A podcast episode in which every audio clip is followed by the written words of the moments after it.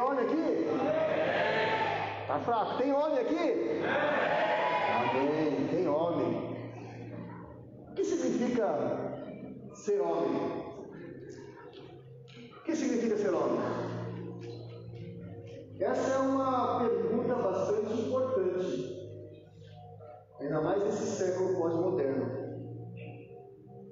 Se eu perguntasse para uma mulher o que significa ser homem, talvez ela soubesse explicar bem melhor do que nós homens o que é ser homem. Porque na cabeça da mulher ela tem já algumas coisas. Homem é isso, homem é aquilo, homem é isso, homem é aquilo. Não é verdade? Nesse mundo pós-moderno, onde os valores têm sido mudados, onde não há absolutos, a figura do homem está desfigurada. O homem não sabe mais ser homem. O homem precisa aprender a ser homem. Cada vez mais o homem está superficial. O caráter do homem está superficial. Há até um termo que alguns pregadores falam que é a, é a miogização do caráter do homem. Tudo passa muito rápido, é muito, muito fútil o caráter do homem nós moderno. E quando o homem não sabe ser homem, há grandes problemas para uma família, há grandes problemas para uma sociedade, há grandes problemas para uma igreja.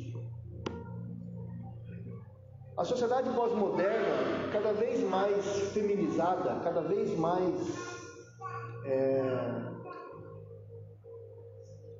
fora da, do contexto masculino, cada vez mais a, a, a, essa sociedade está sendo é, liderada por mulheres, por uma figura de mulher. Você pode ver isso nas empresas, é, em tudo quanto é lugar, as mulheres se envolvem muito mais que os homens. Numa sociedade assim, faz-se necessário essa orientação de Davi a seu filho no leito de morte, quando então ele diz para o seu filho: Olha, tome conta de tudo isso, mas a última coisa, seja homem. Essa orientação é para nós nos dias de hoje. Seja homem. Esse livro aqui, O Homem ao Máximo, de Ed Collen, ele tem uma tese bastante interessante a respeito porque o homem moderno e agora pós-moderno tem perdido a sua característica de homem. Ele diz que a tese dele é o seguinte, que a principal figura é, de autoridade que uma criança conhece desde o nascimento até os 20 anos, ela é quase que totalmente delineada por mulher.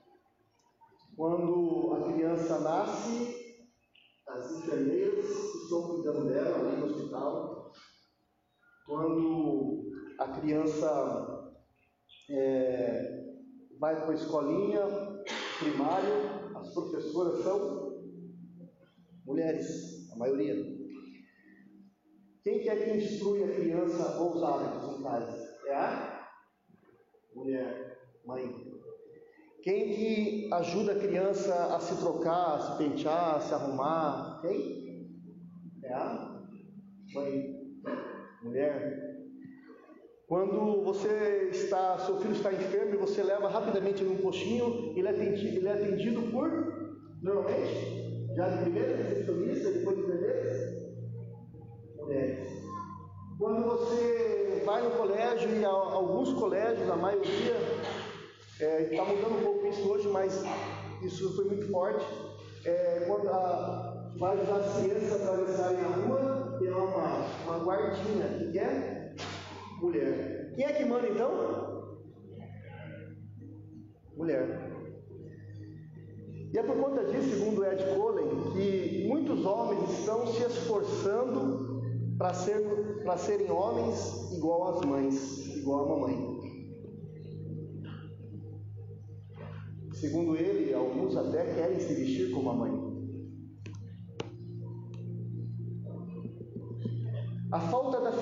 Masculina nessa, é, nessa sociedade, nas, nos casa, na, na, nas famílias, é, nas comunidades, tem prejudicado muito as crianças no que diz respeito à sua personalidade, nas suas emoções e até mesmo na sua questão da sexualidade. A figura do homem. O homem dá limites, a mulher não tem limites, a mulher das emoções. O homem, ele diz, chega. A mulher, ela expressa as emoções, o carinho, o amor, E a falta dessa hombridade dos homens, irmãos, a falta dessa a omissão dessa da nossa varonilidade, por conta dessa omissão, as mulheres estão assumindo funções que nunca foram delas. E elas estão sobrecarregadas com isso. Simplesmente porque nós homens não temos sido homens de verdade. Muitas mulheres hoje têm que sustentar suas casas, porque o homem não para no emprego, porque o homem não quer saber trabalhar, o homem é moleque, não quer fazer ninguém em casa. Muitas mulheres têm que cuidar da sua família sozinhas, têm que dar da educação das crianças, têm que é, prover as emoções das crianças, têm que dizer não para as crianças, para os filhos, porque o homem ele se resguarda dessa posição. Ele não acha que essa posição é dele, da mulher. Algumas famílias, em algumas famílias, as mulheres são viúvas de maridos vivos. São presentes, mas ausentes. Os filhos têm pais vivos, mas desconhecem os pais, os pais o pai não brinca com os filhos, o pai não abraça os filhos, o pai não, não se interage com a família. O pastor está dizendo aqui, então, que a gente não é homem, que a gente não é macho. Não estou dizendo que você não é macho, porque macho e homem são duas coisas bem diferentes. É de diz que macho é uma questão da natureza, é uma questão de, de, de, de nascença. Agora, ser homem é uma questão de decisão de postura.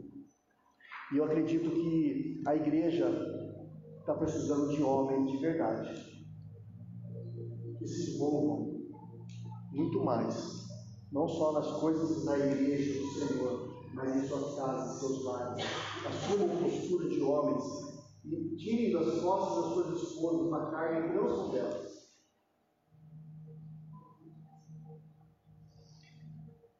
Ah, a sociedade, as esposas, os filhos, a igreja está clamando, implorando para que nós homens assumamos a nossa, o nosso papel de homem. E esse é o maior legado que um pai pode deixar para o filho, para uma filha.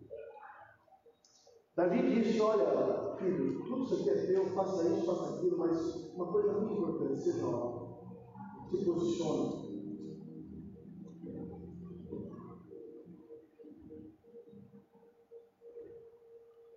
Todo homem, meus irmãos, eles devem exercer três funções que Deus nos dá. Deus coloca em nós, homens, essas três funções que fazem parte do nosso DNA de homem, para as nossas casas, para a nossa sociedade, para aquele. É isso que está inserido na gente. São três funções importantes que é dirigir, orientar, proteger, cuidar e governar. Essas três funções são funções de um homem segundo o coração de Deus. Essas três funções fazem parte do homem que é sacerdote da sua casa, do seu lar. Nós temos falado muito sobre isso, sacerdócio no lar. O homem, ele é um sacerdote da sua casa. O homem ele deve assumir essa postura. A maior falha de um cristão, de um homem cristão, é ele não assumir o sacerdócio dentro da sua casa, dentro do seu lar. Quer você acredite ou não, quer você entenda isso ou não, quer você respeite isso ou não, quer você tenha estudado teologia ou não, você é sacerdote dentro da sua casa, homem. E você será cobrado isso por Deus.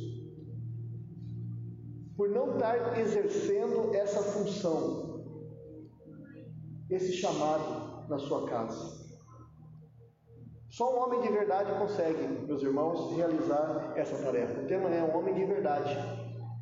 É por isso que muitas, muitos homens fogem dessa responsabilidade e jogam nas suas esposas a responsabilidade de tantas coisas que cabem a ele, ou então jogam a responsabilidade espiritual da sua casa sobre os pastores. Eu não tenho a responsabilidade de cuidar dos seus filhos, tenho a responsabilidade de orientá-los. Quem cuida é o pai, quem ensina é o pai, quem ora é o pai, tem homens cristãos que os filhos da esposa nunca viram eles, eles orarem por elas, pelos filhos. Nunca viram o pai orar pela refeição, agradecer a Deus pela refeição.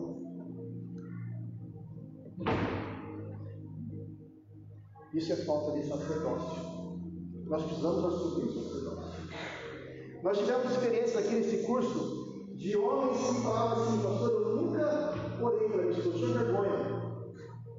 Hoje eu coloco a mão sobre ela, Deus abençoa a minha esposa, abençoa os meus filhos. Eu entro, eu levanto uma madrugada e falo, Senhor, guarda a minha casa. Homens, segundo o coração de Deus, homens sacerdotes. Sabe o que Deus está dizendo para você essa noite? Homens, chega. Chega. Ou você assume essa responsabilidade e é tua, as coisas não vão acontecer na sua casa. O mundo está como está, porque nós homens abrimos mão de tomar decisões, de abrirmos mãos, de posicionarmos e deixamos pessoas, outras pessoas, se posicionar por nós. Quando você deixa de fazer uma coisa, alguém faz por você essa coisa. E às vezes isso não era aquilo que você queria. Homens cristãos, homens de Deus, são aqueles que assumem a sua postura dentro de casa. Queridos irmãos, Deus está dizendo para você: assuma essa responsabilidade. Está na hora. Está na hora. Está na hora de você também orar pela sua esposa, porque a sua esposa cansou de orar para você.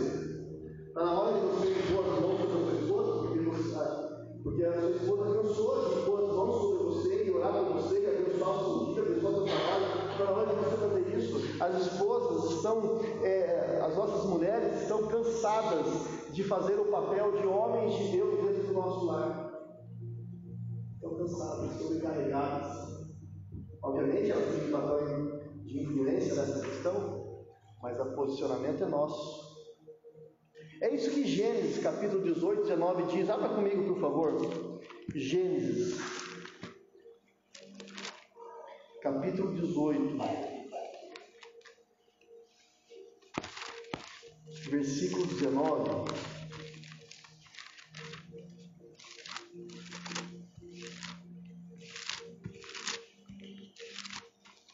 Diz o seguinte: porque eu o escolhi para que ordene a seus filhos e a sua casa depois dele, a fim de guardarem o caminho do Senhor. O Senhor falando a Abraão: Eu o escolhi para que você ordene aos seus filhos, para que eles guardem a mensagem do Senhor. A autoridade espiritual da casa do homem. E nós funcionar, meus irmãos. Muitos casamentos estão acabando, porque não é porque as mulheres não amam não os seus maridos, mas porque elas estão cansadas, tudo está sobre elas. Essa, esse tempo atrás eu fiquei sabendo de um casamento que infelizmente acabou porque o marido, em vez de trabalhar, ficava jogando videogame em casa. 45 anos jogando videogame, e a mulher trabalhando, ralando, que nem uma condenada. Chegou uma hora, ela falou, não aguento mais, não quero mais. Mais uma família destruída, mais uma família onde os pais se separaram os filhos ficaram sem pais. Porque o homem não posicionou. Homens que não querem trazer a provisão para dentro dos seus lares. Homens que é, esperam que a esposa dê um jeito em todas as coisas. Isso não é ser homem. A educação dos seus filhos é você, homem, que tem que sentar lá com sua filha, com seu filho, educar, ensinar. A mulher também faz, mas a responsabilidade é tua. É você que tem que dizer não. Não, não vai. Se posiciona. Porque às vezes a gente não quer se ajustar com os filhos, se joga para a mãe. Se sua mãe deixar, vai com a mãe. Não, eu não quero. Por conta disso. Você não é isso por conta disso. E daí o homem acaba sendo o amigão do filho, né? E a mãe é aquela coisa horrível.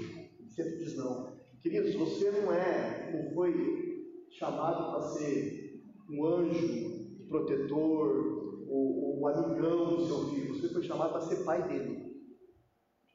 E como pai, você tem que se posicionar. E nesse pai, junto com pai, você é amigo, mas é o pai. Ele tem que ver isso em você. Porque é muito fácil, meus irmãos, gerar uma criança. Qualquer indivíduo masculino gera uma criança, mas pai, ser pai, só apenas um homem de verdade é capaz de ser pai. E é isso que nós aprendemos aqui no nosso, no nosso encontro da, de homem ao máximo. Aprendemos ao caráter de homem. Eu falo uma posição, meus irmãos, tanto que eu tenho uma posição maior, melhor, minha esposa me conhece, sabe o quanto eu preciso crescer nessa questão de humildade. Mas uma coisa eu busco, quero crescer e cresci. Quero ser um homem de verdade, ainda que eu vislumbre de esteja muito longe, estou caminhando para isso. Na minha casa, eu assumo as responsabilidades. E quando piso na bola, eu sei pedir perdão. Eu sei corrigir. Esses dias, mais de madrugada, a Cris estava. Não conseguia dormir, fechava a cabeça, fechava os olhos dela, a mente dela, estava na segunda-feira, e ela estava desesperada, tentando descansar para trabalhar. E ela me acordou falou, amor, eu não estou conseguindo dormir, eu não estou conseguindo, eu preciso deitar. E assim eu falei, Botei a mão na mente dela e falei, Deus, eu descanso dela agora. E ela descanse no Senhor. E ela descansou. É isso que você precisa fazer, homem. Responsabilidades dos seus. Vamos ouvir aqui daqui a pouco testemunhos daquilo que Deus fez na vida desses irmãos que passaram por esse curso. Nós já fizemos já mais de oito cursos desse aqui. Alguns, algumas pessoas entraram e saíram iguais. Outros foram um pouco mudados, outros foram muito mudados, porque deixaram, deixaram Deus agir em seus corações e entenderam que Deus precisa estar no primeiro lugar nas nossas vidas. Ser um sacerdote do lar, meus irmãos, é ministrar a sua casa. E quando eu falo ministrar, não é pregar. Ser um sacerdote da sua casa, quando eu falo ministrar, é orar para a sua família, é é amar a sua família, é escutar a sua, os seus filhos, suas, suas esposas, é agir com delicadeza, é agir com graça, porque as nossas esposas é como a igreja. Como Cristo amou a igreja, assim é as nossas esposas. Precisam ser tratadas com delicadeza. Eu, às vezes eu ouço algumas, alguns adolescentes reclamar dos seus pais, do seu pai. Não, o pai nem ouve. Ah, o pai não pode nem abraçar a gente. Vai falar, abraçar ninguém fica bravo. Sai daqui. Ai, desgruda.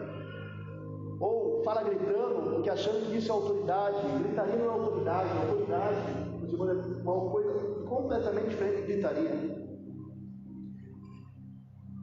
Nós precisamos aprender a ser homens. Pode passar ali, por favor. Seja homem. Essa é a, a mensagem que eu quero dizer para você, homem. Seja homem. Comece e cresça na sua vida, na sua vida espiritual, na sua vida como homem. E eu fico pensando às vezes que eu olho para essa galera que está surgindo agora, os pré-adolescentes, adolescentes, eu já vejo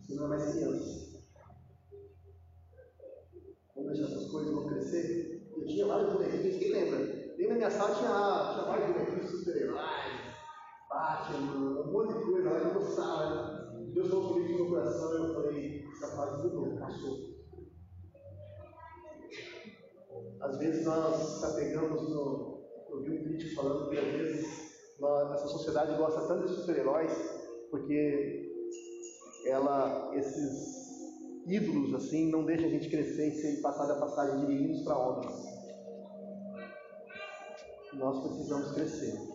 Eu quero encerrar com uma, um testemunho de um irmão. E depois nós vamos chamar os outros irmãos, mas especificamente esse irmão, porque esse irmão, quando ele iniciou o curso com a gente, ele estava numa crise tremenda no casamento. O casamento dele estava acabado. E ele chegou e foi o curso que, que mudou isso na vida dele, mas foi o posicionamento muitas coisas. Eu quero mostrar para você que quando a gente se posiciona com Deus, não existe nada que não possa ser transformado. Vem cá, Manuel.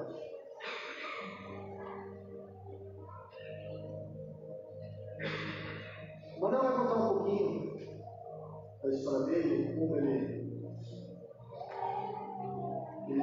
Deus mudou a vida dele e a história, porque também nessa, nessa caminhada ele acabou meio é, dentro do seu casamento ir por água abaixo e depois Deus restaurando. Quanto eu mais orando?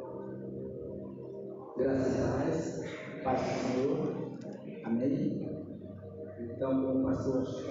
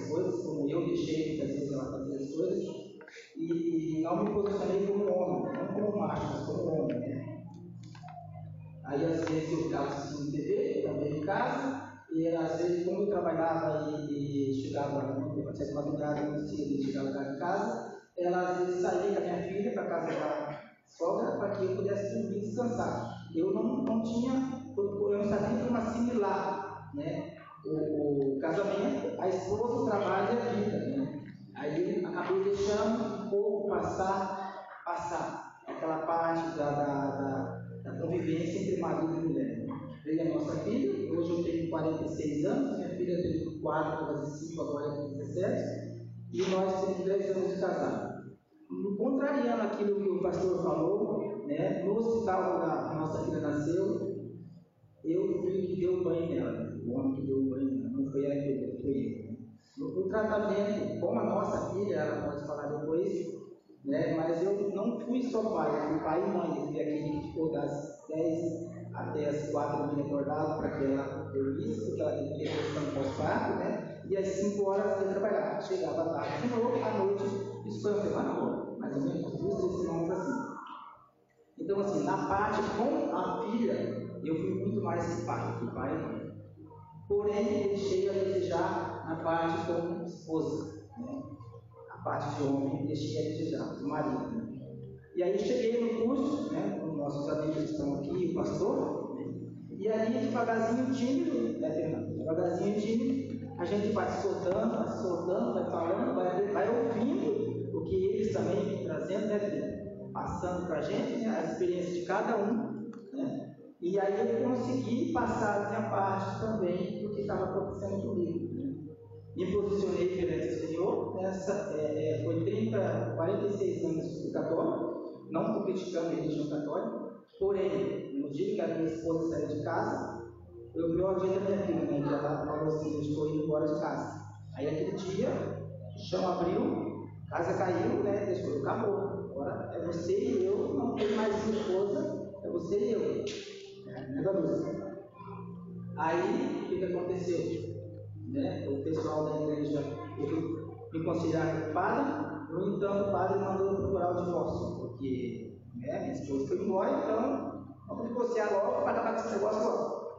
Aí eu fui parar na Assembleia de Deus, onde que tem um amigo meu que trabalhava comigo, e aí a gente começou um tratamento, um aconselhamento, para a casa da minha família, aonde continuamos o tratamento. Eu não fui para a Assembleia de Deus, fui para a casa da minha família, né, que são as no Portugal. E lá, lá eu aprendi a orar, né, orar, falar com Deus, a jejuar, a buscar Deus, a ouvir Deus, a ver Deus. Né? Até então, como diz João, eu ouvia falar de Deus, hoje não, hoje sei quem é Deus. Né? Hoje o Deus de Abraão, Isaac, Jacó e José é o Deus de Manuel também.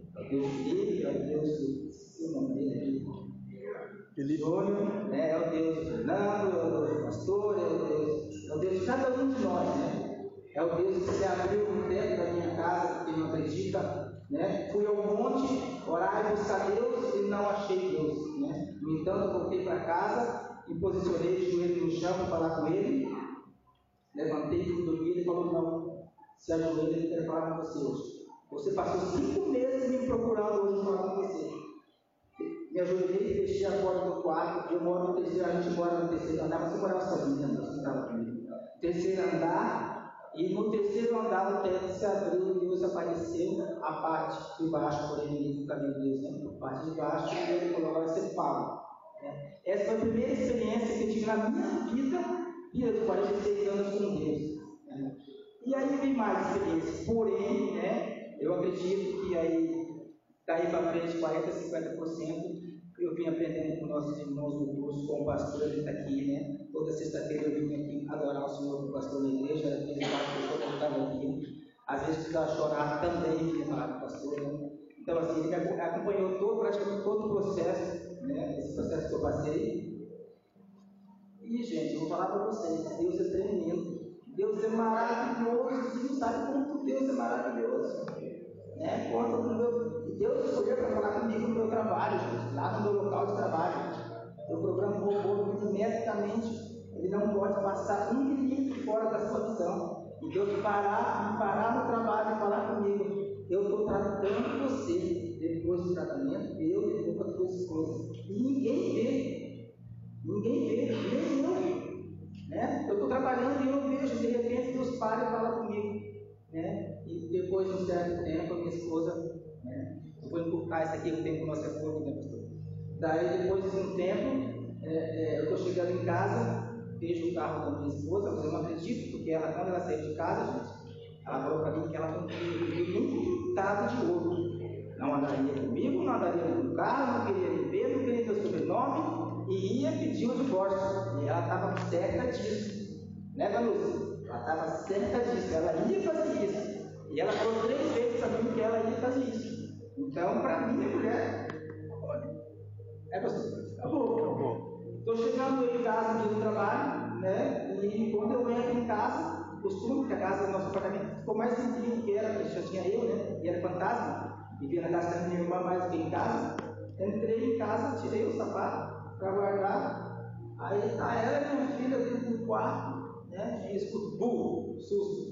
Ai, eu quase morri do coração para mim, o fantasma estava lá, né? Uma pessoa que nunca queria me ver, de repente, daí estava ela e minha filha lá. Daí voltei, né, guardei o sapato, voltei, me ajoelhei, né, já estava sendo homem, não macho, né, me ajoelhei, pedi perdão por todos os erros que tinha feito, pelas caras que tinha feito, prometi que nunca mais na vida faria, né? e com a ajuda de Jesus Cristo eu quero cumprir essa promessa, nunca mais quero ser aquele homem. Fiz discipulado em umas duas semanas, gente, mais rápido do mundo, foi, foi o curso intensivo mais rápido do mundo. Em duas semanas fiz 12 capítulos de discipulado e no próximo mês eu batizei. Né? Foi o mais rápido do mundo, porque eu queria me livrar do velho Manuel. Aquele velho Manuel que fez todo, todo o processo negativo, toda aquela coisa ruim, tudo que não sabia quem era Deus, que não conhecia Deus, ouviu Deus falar, mas não conheceu Deus, queria que morresse logo. Porém, eu achava que se batizasse, quando levantasse, já era novo. Aí eu descobri que não é assim, é pior. Quando você batiza, você se levanta, aí que as coisas vêm, aí que o mal vem, aí que o diabo atenta, né? Aí ele quer ver se você realmente mudou ou não. Aí para mim já começou a me dar medo, que eu era ruim, o estado fica pior, aí não. Né? Aí foi mais alimentação, fui falar com o pastor algumas vezes, falei com o pastor da igreja, né? e eles orientando, orientando, batizei? Subi, quando eu olhei para mim foi a mesma coisa. Falei, não, senhor, então, vou deitar de novo, senhor me segura lá embaixo. Não deixa subir mais não, deixa lá embaixo. Que aquele Manuel não volta mais, não pode voltar mais. No entanto, não era assim. Luta, difícil, batalha, dificuldade, né? E que o pastor falou né, em relação a ser mais assíduo, é que a minha luta foi mais assídua, a minha busca foi mais assídua, né? Eu levanto até hoje às três da manhã para orar, às três, às quatro, né? às três, às três e meia. Eu jejuo a semana inteira, tá? Não estou aqui agradecendo, estou dizendo que eu tive que fazer, porque quando ela saiu de casa, né, eu disse para ela, não posso te amarrar em casa. Mas eu, você não pode proibir que eu busque em Deus a restauração do nosso casamento. Aí eu tive que ir para a luta. Era eu e Deus, não tinha outro caminho. Né? Aí fui jejuar, aprendi a orar, aprendi a jejuar, a ler a palavra, três, quatro capítulos por dia para ler. Né? Foi uma busca intensa, muito intensa, né? buscando Deus até que ele se revelou. Se revelou para mim e disse que ele estava comigo, mas ele não soltava, ele era comigo. Independente do que acontecesse na minha vida, ele era comigo. Se a minha esposa voltasse, ele era comigo. Se ela não voltasse, ele era comigo. Eu tinha que entender isso. Na minha mente era muito forte. Eu queria ter minha família, eu queria minha família, eu queria minha família. Né? Até um dia das coisas que. Ah, chega. Chega. Entrega tudo e eu te trago a tua família. E o difícil é a gente entregar para Deus tudo, né? A gente dá uma mão e hoje chega a outra com a mão, e Deus falava através do profeta, Deus falava através da palavra, como fala até hoje. Manuel entregava tudo para Deus, Jesus também entregava tudo, né? Ele entregava tudo. Aí quando ele puxava de novo. Aí eu falei, não quero mais. Comentei com o pastor no curso, né? Peguei, eu peguei o travesseiro e falei, senhor, essa é minha esposa, minha filha, minha vida, minha família, e empurrei para tudo seu, não quero mais nada. Se eu quiser devolver, devolve, se não quiser devolve, não quero mais saber. Né? Deixei, fui deixando para aprender a, a me desprender dela, né? Porque a minha filha sempre esteve comigo, fui desprendendo, desprendendo dela, até que um dia Deus falou e falou assim: agora está tudo bem, agora está tudo certo, deixa comigo. Agora eu vou trabalhar, deixa. Foi o dia que ele falou para mim que não se preocupasse quando terminasse o tratamento comigo, ele traria ela de volta. Então Deus parou ela e mandou ela em casa, porque ela não voltaria a viver mais não. Ela estava decidida nunca mais. Nunca mais ela queria viver. Quando ela saiu de casa, para não voltar mais mesmo. Né? No entanto, Deus mandou, ela foi, né? aí a gente conversou, a gente se entendeu. Mesmo assim, para ela foi difícil, porque não me amava, né? Igual a obra de Deus é assim, não é por mim que ela voltou, ela voltou por Deus. Então ela não me amava, ela não me amou. Ela não me amava. Para mim chamar minha esposa de amor, gente, demorou 10 anos. Estão entendendo? Eu já falei seis vezes, meu amor, mais do que eu falei 10 anos. Essa aqui é minha esposa, que não conhece o nome dela. Para glória e honra de Deus. Vamos orar por esse casal? Mas eu quero estender essa oração também para você, para você que, que entendeu a mensagem de hoje, você homem, e você precisa mudar também antes que você perca o seu casamento, você sentiu que precisa mudar em algumas coisas da sua vida, alguns posicionamentos. Se você quiser vir aqui à frente também, venha. Não tenha vergonha. Eu, eu me posiciono todas as vezes. E um dia eu perguntei para a Cris, há muito tempo atrás, perguntei como é que está o nosso casamento, acho que está mil maravilhas. Ela, não não está não, não está nada legal. Você tem que perguntar para sua esposa ou para o seu esposo se está bem. Pode vir, irmão, mais perto. Alguém mais quer receber oração a respeito disso? Venha, venha aqui à frente. Se você está passando uma crise no seu casamento, você viu o que Deus pode mudar. Venha. Que Deus abençoe, que Deus possa mudar o seu casamento, a sua vida, a sua postura. Não tenha vergonha. Tem mais alguém? Vou pedir para a Ana, Ana, você faz essa oração? Não vai conseguir? Vem cá, meu irmão, perto. Estenda sua mão para cá. Ó Deus, eu quero agradecer, Senhor, porque o Senhor nos dá a oportunidade, Deus, de a gente olhar para dentro de nós mesmos e vermos que muitas coisas estão sendo dadas, Deus. Isso é graça, quando nós nos enxergamos. E eu agradeço a Deus porque o Senhor mudou a vida do Manuel, do seu esposo, o Senhor, Deus moveu muitas coisas para que esses irmãos pudessem ter um casamento abençoado. Obviamente que as lutas virão, as dificuldades, mas Senhor, hoje eles são juntos, unidos. O Senhor abençoe poderosamente a vida deles, ó Pai. O seu caminhar, o seu dia a dia. E eu oro pela minha vida e pela vida do meu irmão aqui, Deus. O Senhor nos ajude a sermos homens segundo o teu coração, Senhor. Que o Senhor